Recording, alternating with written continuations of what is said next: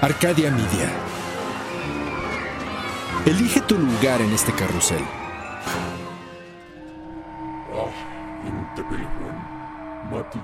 Hay una historia que se cuenta detrás de la historia.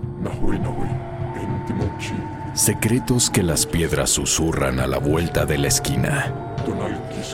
Secretos de seres y ciudades cuyas sombras dejan huellas sagradas que persisten en el tiempo. Relatos de nahuales que se transforman y se elevan por la noche. Esto es Bajo la piel del nahual con Edgar Clement.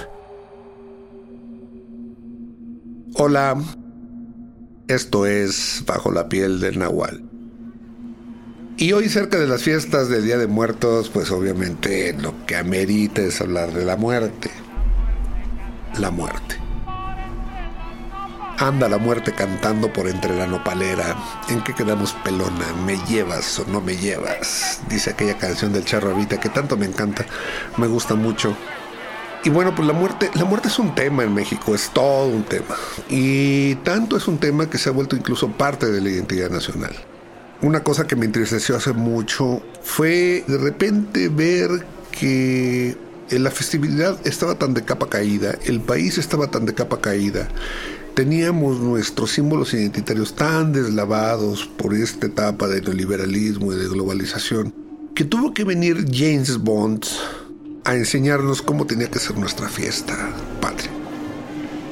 Y entonces James Bond, pues obviamente turista, él nos vino a enseñar que teníamos que hacer un desfile.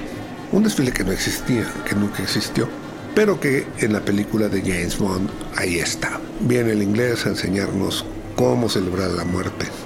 Y bueno, pues ahora tenemos un desfile para celebrar la muerte. Pero esto no es nuevo, porque los españoles también vinieron a enseñarnos cómo celebrar la muerte. Yo lo único que haría aquí eh, a las autoridades, un exhorto a, a la iniciativa privada, a, todos nosotros ciudadanos, por ejemplo, a juntar ese festival que creo ya este año ya pasó, este desfile James Mondesco del culto a la muerte, hacerlo un poquito más popular, incorporar algunos talleres de danza como le hacen las escuelas de samba en Río de Janeiro, incorporar a la gente, incorporar también el desfile de alebrijes, porque cerca de esa festividad hay un desfile de alebrijes y por qué no empezar a manejar los alebrijes monumentales. Ustedes chéquense las fallas valencianas. Y las fallas valencianas han tenido una evolución impresionante. Pero es porque los ayuntamientos también han entendido que este tipo de manifestaciones también son de mucho atractivo turístico. Y entonces han ofrecido premios a, las, a los talleres que fabrican fallas. Y las fallas que hoy se hacen en Valencia, bueno, son impresionantes, son impresionantes. Yo creo que si de repente se empieza a ofrecer un premio jugoso a los talleres que hacen alebrijes monumentales y se incorpora estos alebrijes monumentales al desfile de Día de Muertos que ya vino James Bond a instaurar entre nosotros, yo creo que podemos nosotros aprovechar y sacar algo muy padre, muy bueno, muy ventajoso y bastante vistoso y disfrutable. Pero más allá de la celebración que vino James Bond a decirnos, a contarnos, también me gustaría hablar de otras manifestaciones. Obviamente la manifestación de Día de Muertos como la estábamos llevando está ya muy deslavada, muy desgastada, bastante, incluso diría yo, pervertida, ¿no? Se hablaba mucho de la fiesta esta de Mixkick y... Pero yendo a Mixkick, bueno, ya era todo una vendimia brutal la iglesia de Mixquic es tan pequeña, tan chiquita, que además sí recomiendo ir a verla, pero no recomiendo verla el Día de Muertos. No, no vayan el Día de Muertos. La iglesia de Mixquic en sí es una capillita barroca bastante bonita, muy interesante, pero no la vaya a ver en Día de Muertos. En Día de Muertos aquello es brutal, aquello ya devoró al pueblito de Mixquic. Incluso por preservación y por conservación del mismo pueblo, yo recomendaría que no fueran en Día de Muertos.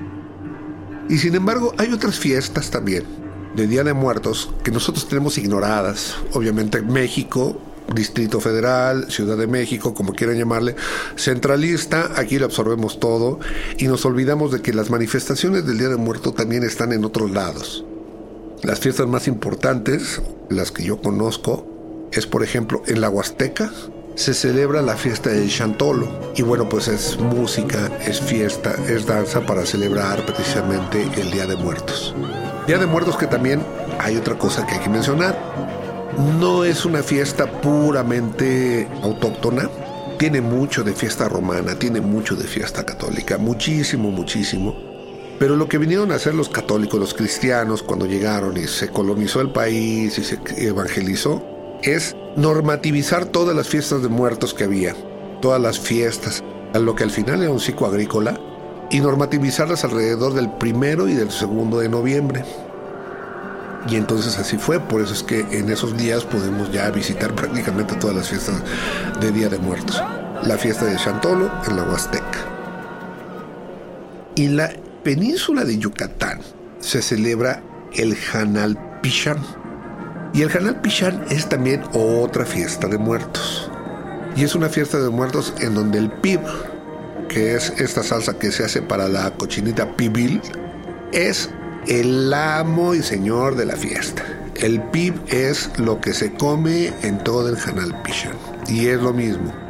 Fiesta de muertos, fiesta de fieles difuntos, fiesta de celebrar a los muertos, fiesta de celebrar a los señores de Shivalba. Y bueno, pues es también algo disfrutable.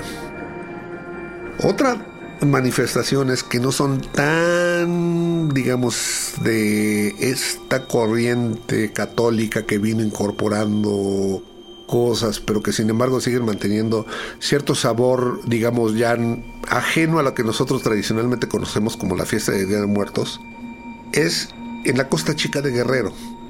Esa fiesta de la que les hablo es un patrimonio que desciende de los negros que se trajeron para esclavizarse en México. Sí, también en México hubo esclavos negros. Y en la costa chica de Guerrero se celebra una mezcla que tiene que ver con la tradición católica, pero que también tiene que ver con la negrada. Con este asunto de los, ahora le llamamos afromexicanos, pero que son nuestros negros mexicanos que es la danza de los diablos. Una danza que a mí en lo personal me gusta mucho, me gusta mucho por este desparpajo de la negritud, la danza de los diablos, la danza de los diablos, que me parece formidable. En mi novela de los perros salvajes, en el tomo 2, los nahuales, cuando se empiezan a disfrazar de demonios, se disfrazan de esta danza de los diablos. Que además es muy curiosa cómo, cómo desarrollan la danza, porque supuestamente los demonios salen del cementerio y entonces van al pueblo y empiezan a tratar de aterrorizar a la gente. Entonces van de comercio en comercio, o de lugar en lugar, o de casa en casa, y piden a cambio que les den algo para no aterrorizarlos, para no llevárselos al infierno. ¿Sí? Entonces llegan a las casas y empiezan a cantar poemas Llegaron los diablos, llegaron muy presentes. Van haciendo sus versos hasta que la gente les da una cerveza, un dulce o algo. ¿A qué les recuerda esto en Día de Muertos? ¿A poco no les recuerda el Halloween? Entonces son esas conexiones que a mí me parecen fascinantes. Hay otras manifestaciones también sobre culto a la muerte en México una manifestación, bueno, también tiene, no todas tienen que ver exactamente con el Día de Muertos, pero también existen. Hay también deidades que representan la muerte. Una de esas deidades, que es de las más tradicionales, es San Pascualito Rey o San Pascual Bailón. Este se celebra en Chiapas, pero tiene su capilla principal en Guatemala. Lo que pasa es que de repente se nos olvida que Guatemala fue parte de México, se dividió. Hay problemas muy serios entre comunidades celtales, tzotziles, entre comunidades mayas que acabaron divididas por la frontera que se les impuso. Y ahorita están divididas y hay problemas ahí. Pero bueno, lo que sigue todavía compartido es el culto a San Pascual Bailón.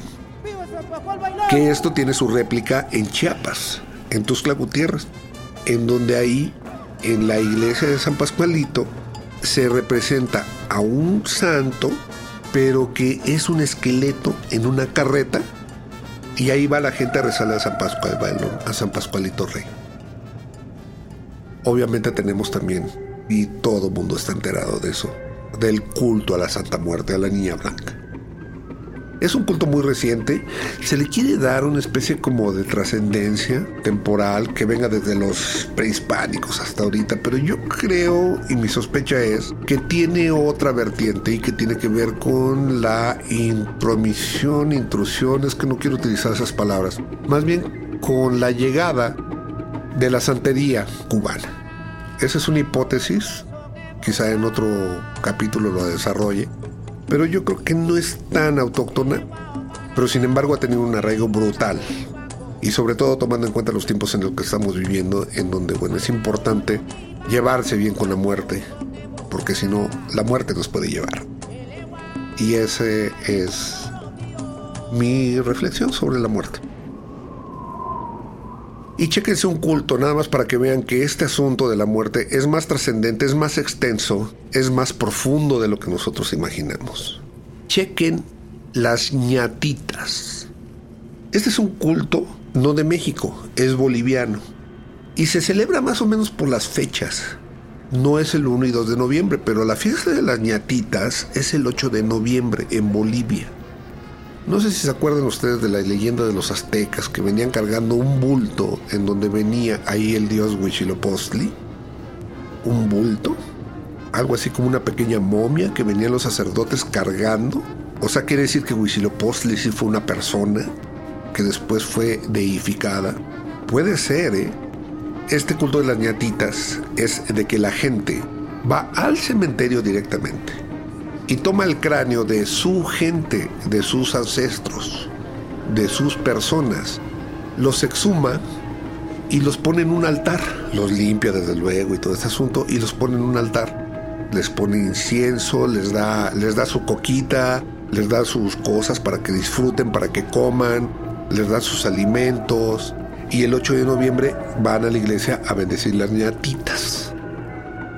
ñato significa chato así le dicen los sudamericanos a los chatos. Y bueno, las calaveras eh, sin la nariz pues son chatas. Pero el culto a la es bastante interesante y yo creo que tiene que ver con toda esa tradición del culto a las momias, del asunto de deificar a los muertos. Y por eso también creo que el culto de la Santa Muerte tiene que ver con la santería, porque la santería, el santo, a final de cuentas son nuestros ancestros, que cuando mueren se convierten en santos que nos cuidan. Y yo también reflexiono un poco y pienso, en realidad el mexicano se ríe de la muerte. Nos reímos de la muerte. En serio, la muerte no es un asunto gracioso. Cualquiera que haya padecido una muerte sabe que no da risa. Y obviamente cuando vemos una muerte violenta, sabemos que da mucha menos risa. Quizá nos reímos después, pero para tratar de tomar distancia. No sé si nos reímos de la muerte o si en verdad estamos riéndonos con la muerte. Porque al final de cuentas, la muerte forma parte de la vida. Y bueno, esta fue mi reflexión. Espero que les haya agradado. Bajo la piel del náhuatl.